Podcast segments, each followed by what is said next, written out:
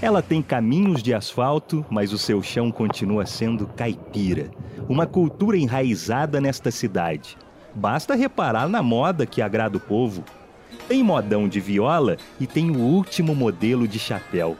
Essa gente acolhedora tem muito apreço pela simplicidade da vida. E um vai servindo o outro com alegria. Os nomes e os apelidos estão na ponta da língua e, de longe, quem passa já estende as mãos para desejar bom dia. Bom dia. A prosa quase sempre é longa e, se a pessoa não pode ficar, pede licença para sair. Afinal, o respeito pelo próximo é muito bem-vindo. Também só por respeito, alguns homens que passam em frente à casa do sagrado costumam tirar o chapéu e fazer o sinal da cruz. A igreja tem uma torre comprida que é vista de muitos pontos do município.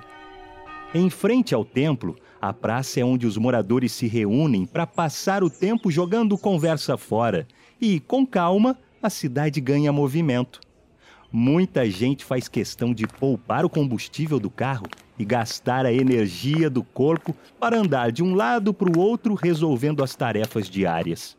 E nesse vai e vem, quando a sede aperta, a pessoa corre lá na bica d'água, com data de 1600, para se hidratar e retomar o fôlego. A cidade é ponto de encontro das águas. Os rios Paraitinga e Paraibuna se juntam aqui para formar o Paraíba do Sul. Bem servido, o município vai regando sua produção agrícola e abastecendo os lares das famílias. Muita gente transpira na roça, cuidando da plantação para trazer os alimentos frescos até os conterrâneos que moram na zona urbana. O mercado municipal é uma obra muito antiga que abriga os produtores destas terras. Nele, os moradores se reencontram, entre uma prosa e outra, comprando e vendendo. Aos domingos, tem violeiro dando ritmo à feira com um repertório de músicas carregadas de histórias da roça. As receitas que alimentam essa gente também são caipiras, feitas no fogão a lenha para dar mais sabor às comidas típicas, do bolinho recheado com carne ao bolão de fubá. O gosto pela cultura popular se espalha entre as gerações. Por aqui, se carrega a bandeira do divino para reforçar a fé, de casa em casa com a folia de reis. E os moradores recebem com muito carinho os representantes dessa jornada. Idosos e crianças se juntam à folia para oferecer uma oração em sua cantoria.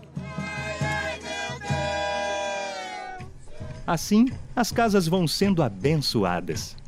Nessa manifestação popular, a coreografia do Moçambique, originária da África, ajuda a despertar o olhar da comunidade para as tradições que atravessam o tempo.